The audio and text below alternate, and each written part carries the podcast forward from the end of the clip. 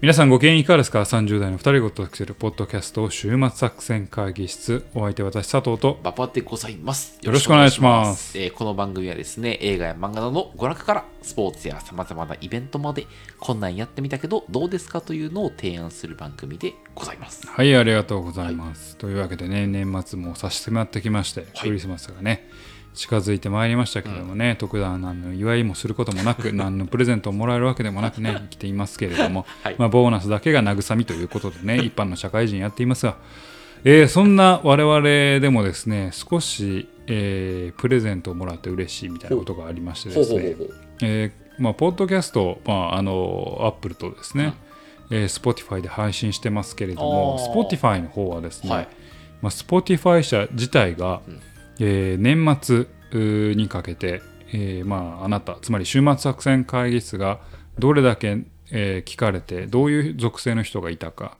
え ー去年対比どれくらい増えたかみたいなのをまとめて送ってくれるんですよ、ね。ほうほう、あ、そう、見た見た見た。うんはいあれ嬉しいよね。うん。あれ結構ねささやかな嬉しいはいはいはいはいでまあもうあのまあ多少なりねあの人が増えてるとか、うんそういうのがあるからやっぱ嬉しいんでそうすけそうれどそもうそうそうそう。あのーちょっと中身の話はね、うんちょっと年末の最終回ではい。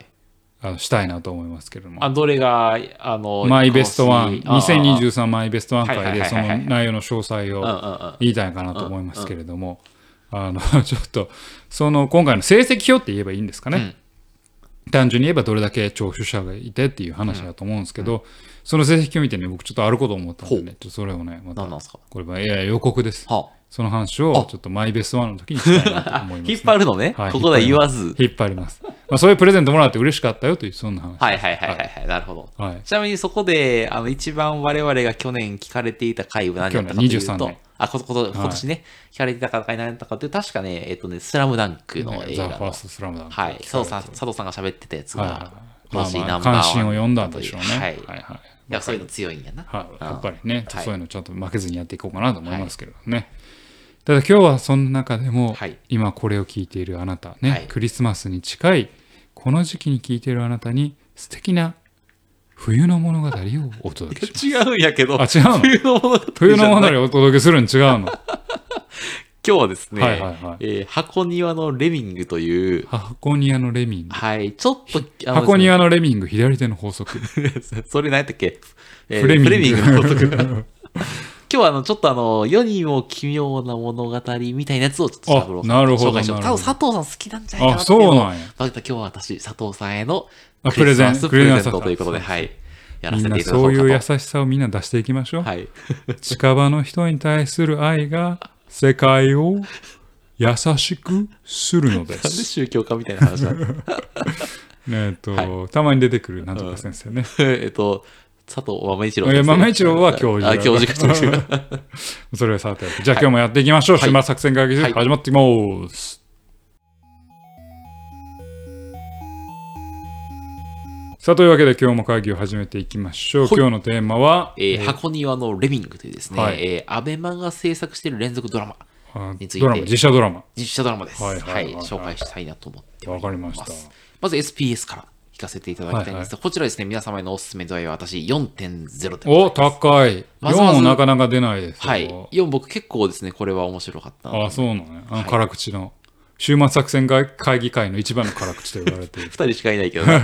うん、四人ですまあ、よ俺は割と好きだったあそうなんでやすね。はい、はいはいで、あの、これなんかどんな話かというと、まあ、さっきあの言ったんだけど、えっとね、SNS が流行したことによって、まあ、生じている社会問題みたいなのを描いてるんだけど、はいはいそれをちょっと世にも奇妙な物語風に書かれてはいはいはい。いるのでございます。じゃあ、ゾクッとするね。ゾクッとするというか、なんかちょっとこの、なんていうの、ちょっとおどろおどろしいとか、ちょっと気持ち悪いというあ、か、気持ち悪いね。なんかその人間の怖さと怖か、みたいなのをはいは描いくみたいな。はいはい。で、佐藤さん好きだと思っても、僕佐藤さん向けにはマジでですね、ちょっとこれ見てほしい。なるほどねた。だ、ほ佐藤さんちょっと口うるさいから、口うるさい。まあ、星5つと言いつつたいけど、星4ぐらいでちょっと期待調整しとこうか口なっうていう。るさいじゃない。はい。正辛口直ね。辛口やから正直やね。だからちょっと、違うね星ん、四ちゃうねん、ちゃうねん、ちゃうねん。優しさやねん。 誰のやねん。だから、隣人への優しさを広げていくことによって、世界は平和になるんですよ。はいそうですか。はいはい。何時の、まあいいや、そうね、行きましょう。はいではい、えー個人的なおすすめ度合いは、これ星3.5です。あーはい個人的におすすめだより個人的な個感想人的にねは3.5なんですあよ。ーでちょっと落ちるんや進めたいけど、はい。めちゃくちゃ、あのね、これね、SNS、僕はやっぱそのメッセージ中なんで、はいはいあの、やっぱ SNS に流行によってもたらされる社会問題とかの描写とか、そのえぐり出しみたいなのしてるんだけど、はいはい新しい発見みたいなのないんですよ。ああなるほどね、はい。僕やっぱりね想像の範囲内4.0は、やっぱね、新しい発見がないと出せな。ないいと、うんはい出せない個人的おに前はのねは辛口じゃないかヨーヨーヨーヨーはもうほんまということで、はいははいい。でも、あの、初めから最後までちょっとこれは楽しみながら見ることができたので、ちょっと今日はこれを紹介をしたいなと思っております。はい。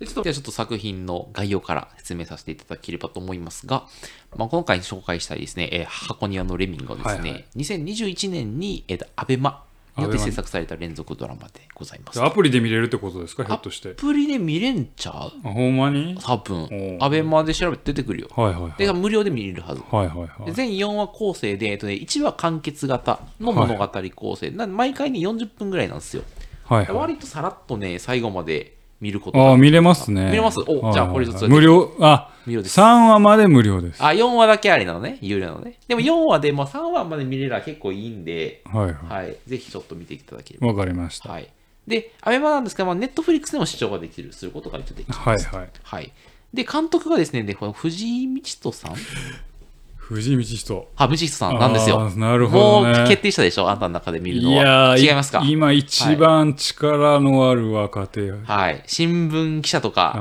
ー余命10年となか、るほどね。そういった映画作品の監督の方でございますよ。はいはいはい。はい。ちなみに、1986年生まれ。というそうことで、我々と同い年あーというところでございます。ちなみに、あの、佐藤さん的には、その藤井道人監督の評価は、どんないや感じなんですかなんかね、はいもうね、パワフル。パワフル。ほう少なくともここ数年間は1年に何本撮んねんぐらい撮ってるはいはいはいはいかはいはいはい。ら。なんかちょっと怖い。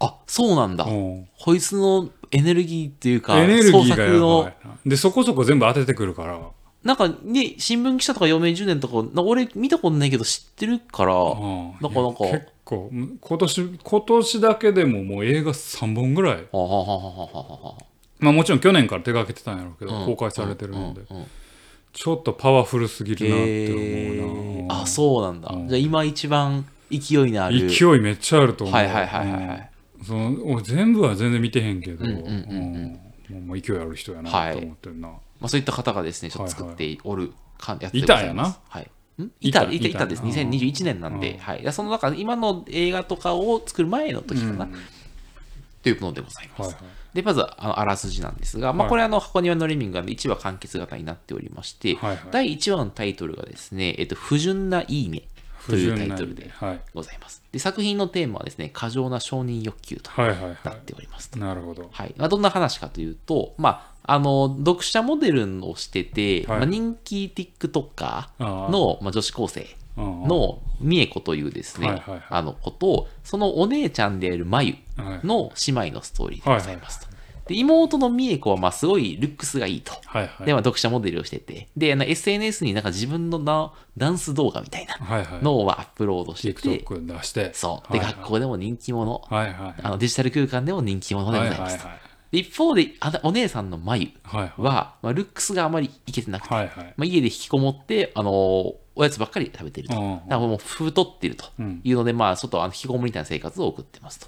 で、なので、リアル、デジタルの両方の世界でちやほやされる妹の美恵子に対して、まあお姉ちゃんは強い、まあ、ジェラシーをはいは感い。じておるわけですねと。で、そうやって、結果、妹のように注目されるために、お姉ちゃんは、デブが一生懸命にキモいダンスを踊るという、はいはいあの動画を自分撮るんですね、はいはいで。それを投稿すると。で、それの投稿してこういうことによって、一躍彼女は有名人になっはていいくわはいけですと。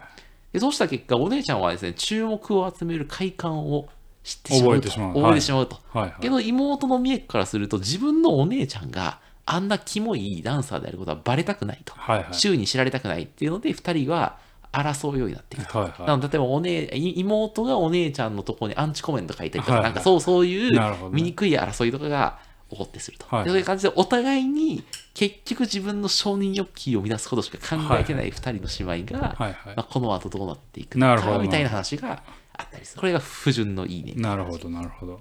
まあ、こんな感じで SNS によって生まれている問題みたいなのを、こう、ある角度から描写をしているみたいななるほどね。のが、はい、そういう感ああ、じいいじゃないですか、いいじはゃいないですか。そういうの幸せになろう、私。あ、幸せになります。うんいや、幸せになる。でも好きでしょ。好き好き好き。ああああいやそうちょっ俺と下に構えたのがああ好きですね。僕ですね、実は第2話が一番好きなんです。ちょあはっとい第2話の話もしていいですかはい、もちろはいん。第2話のタイトルはですね、死刑クラブというのです。死刑クこラのブ。死刑は、えリンチー私の刑です。ああ、リンチね。はいうん。あ私刑。リンチね。あ、まあそうですね。はい。うんで、作品のテーマは間違った正義うん感となっております。うんで、まあ主人公の高尾さんはですね、区役所の高尾さん。高尾さん。うん高尾。高尾さん。高尾くん。高尾、ううん高尾くんね。うん。 は、えっ、と、まあ、区役所はの、いはいまあ、生活相談課に勤める公務員ですと、はいはいまあ、市の公務員。はいで、だから生活相談課なんで、主に、まあ、生活保護のはいはい受給受付の業務を担当してますと。で、ある日女性がですね、生活保護の申請に申し込みに来るんですけど、その女性は家と、あの、持ち家と車があると。なるほど。だから、ちょっと生活保護の申請資格を満たしてないと。なるほど。だから、いや、ちょっと規則なんで、ちょっと家持ってて、あのー車持ってるから、ちょっと生活保護の申請はできないんですということを高尾さんはつ伝えるんですけど、その女性ができちょっと切れてですね、私たちに死ねって言ってんのかみたいな、うん家なんてすぐに売売れるわけねえだろみたいな。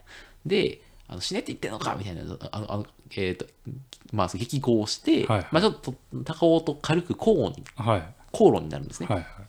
で、すると、その翌日に、生活保護の申請を断られた女性が自殺したっほうほうていうネットニュースにな出てきて、はいはいその女性と高尾は口論している動画が、誰か市民によって撮影されてて、はいはいはいそれのアップされて、はいはいそれとともにまあネットにアップロードされてしまいますと。うんうん。なので、この市役所の職員が、まあ、かわいそうな女性を自殺に追い込んだんだみたいな、そういうまあネットニュースになっはいはいて、それが炎上して、はいはい。まあ、その市役所にクレームが殺到しますと。でその結果、また高尾はですね、じあの自宅禁止、まあ、無期限の自宅禁止を命じられて、まあ、ほぼ実質空みたいな扱いはいはい。になってしまうと。で、さらにその直後から高尾はですね、様々な嫌がらせ行為をはいはい受けるようになりますと。はいはいまあ、自分の家の前に玄の玄関前にゴミをばらまかれたりとか、はいはい。まあ、自分の過去とはか家族について、まあ、あることないことを書かれてるネット記事がネット上に量産されたりとか、はいはい。あとなんか集団ストーカー行為にあって、うん今高尾ここにいるみたいな、 そういうなんか投稿をされたりします。はいはい。で、それを調べていくと、その背景には死刑クラブという謎の組織があることが分かってくるんですね。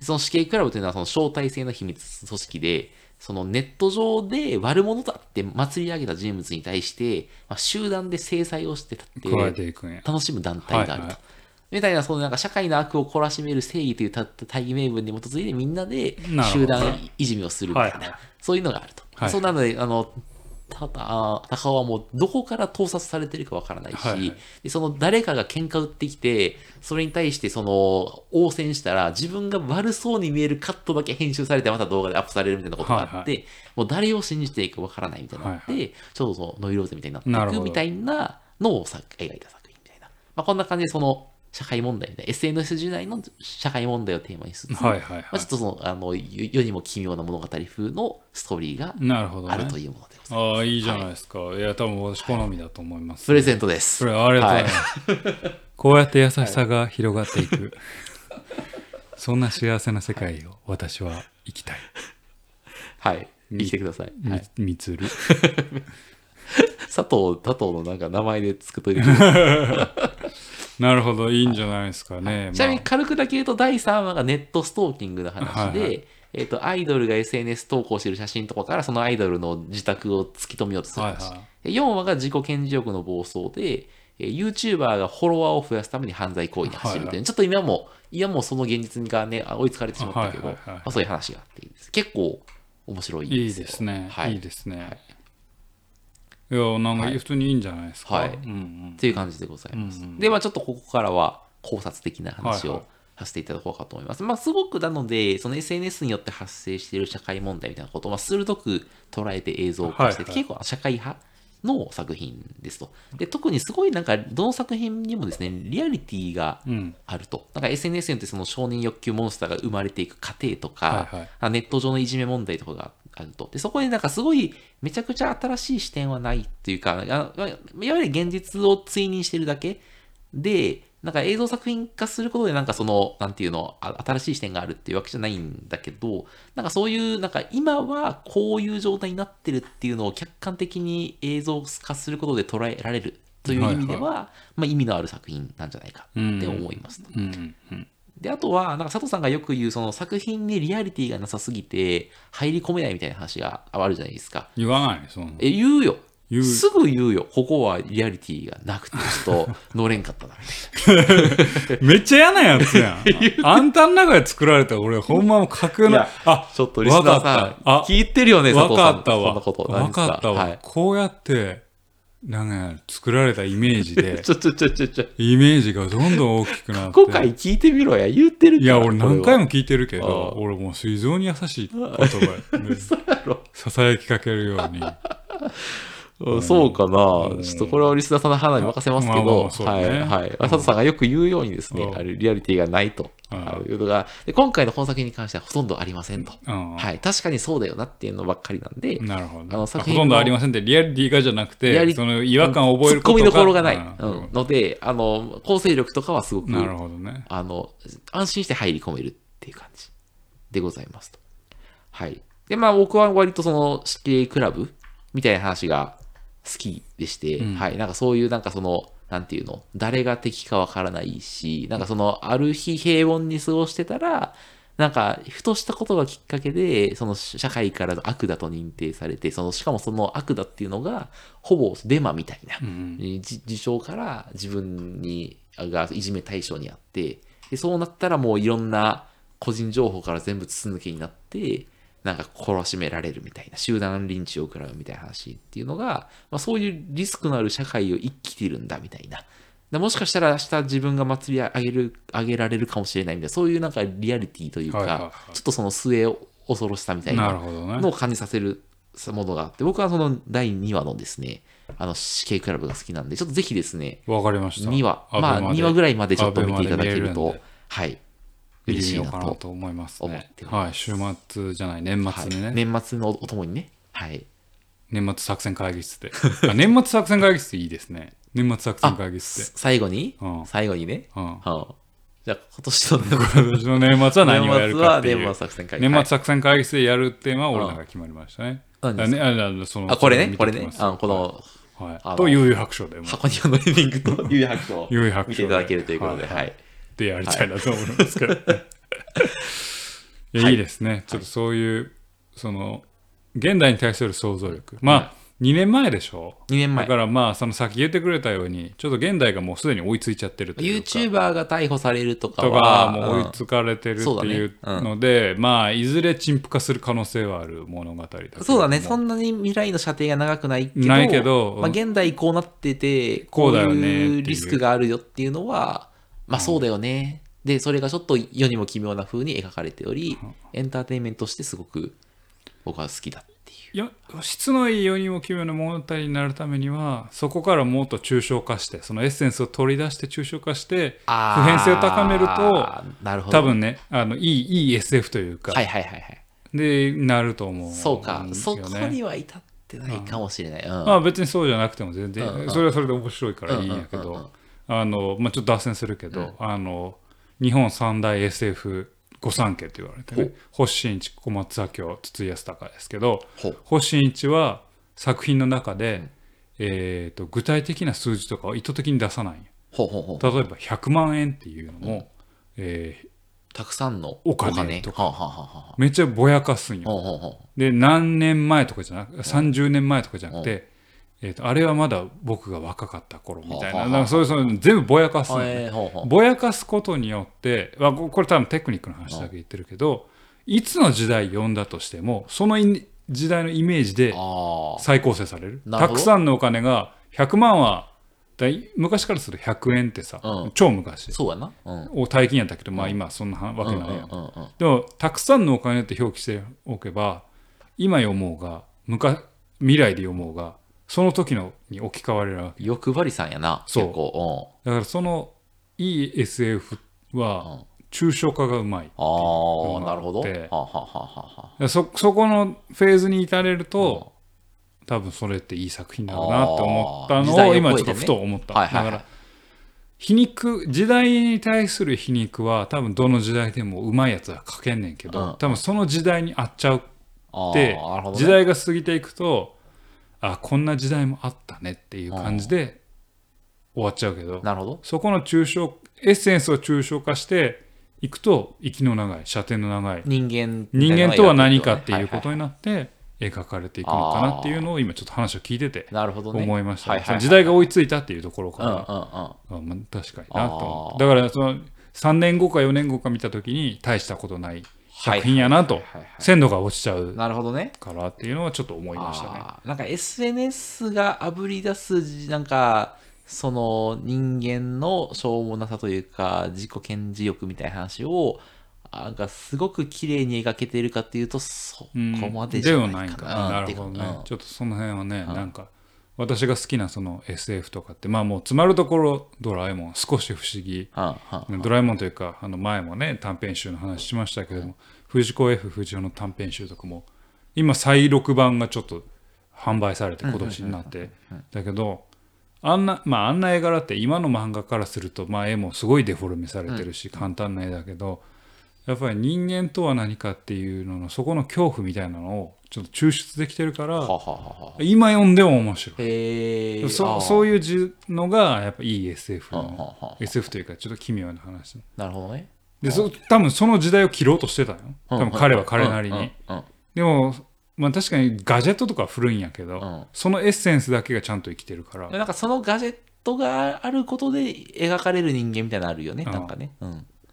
そこそこがちょっと今ふと思いました、はあねはあははい、これは全然本編とは関係ない話 まあそうね。うんうんだからちょっとねそういうだから終末作戦会議室は陳腐化するんですよ間違いなく、はそうだね。その鮮度ばっかりこう追い込めてみてはいるはかいはいらはい、確かに。うんだから陳腐化せんように頑張っていこうぜ俺ら俺らは、じゃあ、ちょっと人間の本質みたいな話本す質る。みたいな話を作品の本質とは何ぞやみ たいなところをしていけおうおうばおうおう陳腐化しないうん陳腐化しないけど、誰もついてこないというか、 視聴者が求めてないんじゃないかっていう。はい。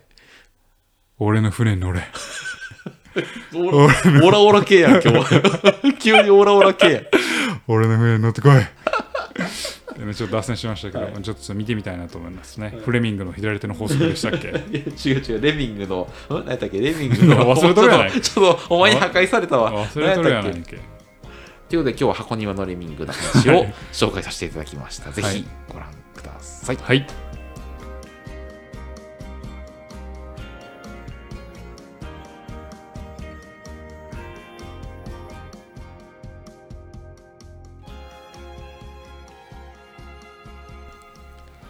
終末作戦会議室でお便りお待ちしておりますお便りは、ポッドキャストのメモ欄に記載されたリンクよりアクセスいただき、終幕作戦会議室ホームページ、メールフォームよりお願いします。また X もやっています週末作戦会議室でぜひ検索くださいお便りは X にいただいても結構でございます。ぜはいひ DM をくださ。はいい、ありがとうございます。というわけでね、今日は箱宮のレイニングということで、最後の方はちょっとかなり話脱線しましたけれどもね、あのそういうちょっと皮肉が効いたというか、はい。ちょっとゾクッとするものうんうんうんうね、んやっぱ私も趣味はい。好きなんですよ。そうですね。はい。 もう不穏なんが好きなんです。はい。日常の不穏さ好きなん です。はい。はい。はい。うん、好きそういうなんかもう幸せはそう、でもな好きんじゃん。か、あのね、佐藤さん好きだよね、そういうやつね。うん。なんかそよかのった、今日は。幸せの中にある日常の中にある不穏さ、はいはいはいはいはい。だはい。かあられでしょ、うん。ど俺反対のものが好きなんよなういうことは日常とか平和の中にある不穏あ、はあはあはあ、かああ波乱の中にある小さな幸小せ。さ。な幸せ そんなんあるか結局まあそうなんよ波乱の中にある小さな幸せとあった。まあでもそれはまあえー大きい話で言えばさうんまあちょっとあんま今時代的にあれだけどうん戦争の中にある小さあーはないはいさはおいはい話ってやっぱいい話じまゃあまないあですかそうね、確かに。うん。ううん。んはまあそういうことなんよい。逆逆が好き なんよわしはおううんで俺どうしようかなと思 って。っていうね、好きなものをちょっとね、言ってきますけれども。はいあのーまあ、ちょっと話、また全然変わりますけれども、あの私ね、ちょっと、あなたが収録来なかった時に一人会したんで、んちょっと一回私にお休みいただいてもいいですえかどういうことどういうことどういうこいやあなた一人会とを。俺が一人で喋んうんそうのそうお、いいけど、うんなんで、なんなんいや、俺もお休みもらおうか。そう えちょっと待って休暇を。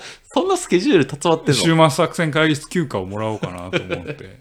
これどう、どうですかいいけど、いいけあどの、さ。あんまり伸びない。うん。あ一一人人会 喋。俺、そんな30分も喋れへんです。佐藤さんと違って。 あ、ほんまうん。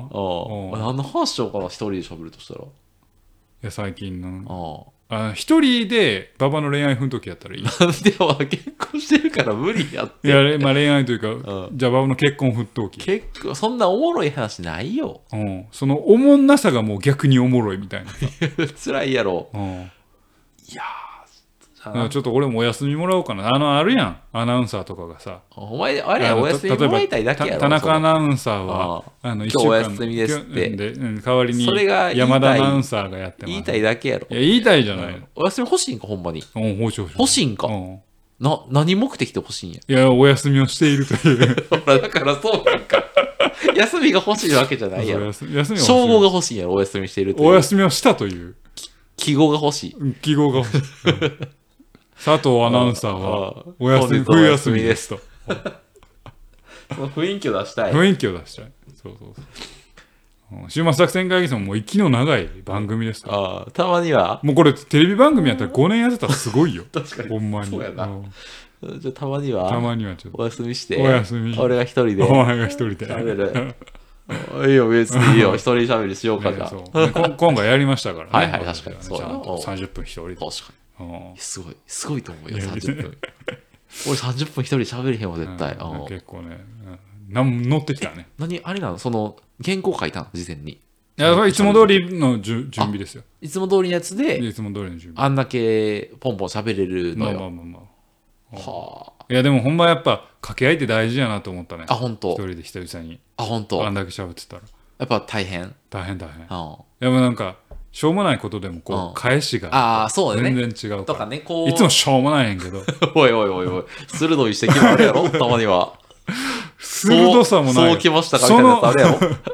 その ナイフでどうやって人を刺すみた いおな。いそんな丸いヘラでどうやって人刺すねんみたいな時あるヘラ言うなよ。うんゴムやからペラペラやから。ナイフですらない。俺の尖ったナイフじゃない。俺の、俺の毎回刺され、た俺もん嫌やろ俺のゴムベラでお前を刺してやろうかみたいな。そんな感じペチペチとペチペチと。うん、だから、やっぱそういうやりとりやったら大事やなと思う。はいはい。そういうやりとり言うなよ。うん、じゃあお休みをね、ちょっと。はい。わかりました。じゃあ僕もちょっとその。の一回苦労を味わって。くらいは味わはっいていただきたいなとわ思かいりまましすたね。。はい。というわけで脱線しましたけれどもね、えっ、と週末作戦会議室本日はこれに手を開きあと年末も残すところ2回ですからね、そうね。大晦日にも配信しよう かなしようかなどうかなおうどうわかんないけどなもしかしたら配信されるかもおしれな休いみするかも な俺が俺が一人喋るってこ と、大晦日に。なんでし締めが俺やねんというわけで、はいえーお送りしてまいりましたポッドキャスト週末作戦会議室本日はこれに手を開きお開きお相手は私佐藤とパパでございました。また聞いてくださいさようならさ